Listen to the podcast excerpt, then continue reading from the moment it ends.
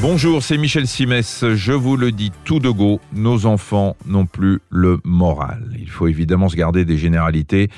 Mais le constat est là, les troubles mentaux sont devenus la maladie préférée, si je puis dire, des jeunes. Je ne me fais là que le porte-voix du professeur Falissard, pédopsychiatre.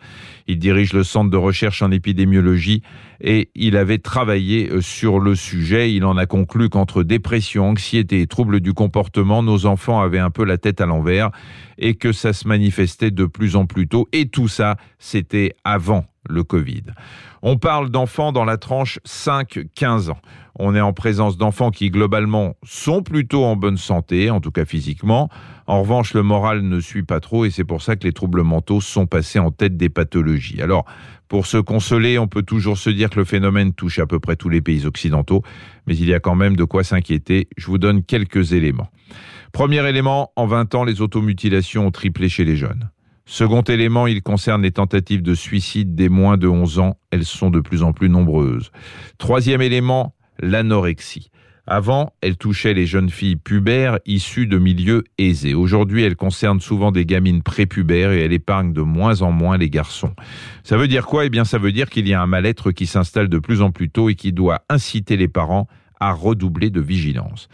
Alors comment savoir que son enfant ou son ado est sur la mauvaise pente? Euh, C'est certain, c'est pas toujours facile parce que les ados cachent leur jeu. Mais le problème n'est pas tant de s'en rendre compte que de changer notre manière de fonctionner par rapport à ce type de problème quand il est identifié.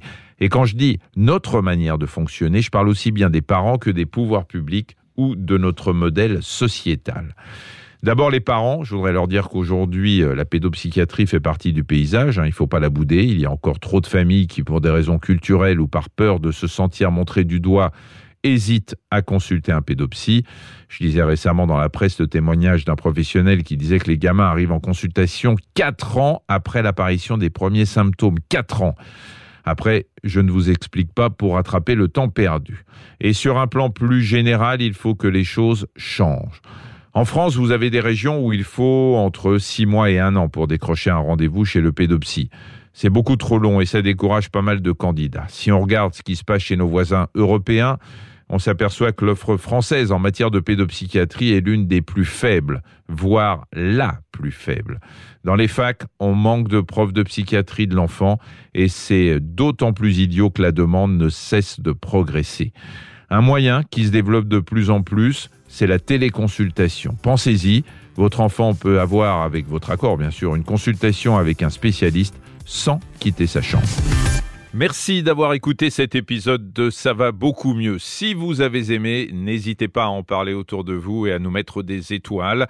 Retrouvez tous les épisodes sur l'application RTL, rtl.fr et sur toutes les plateformes partenaires. À très vite.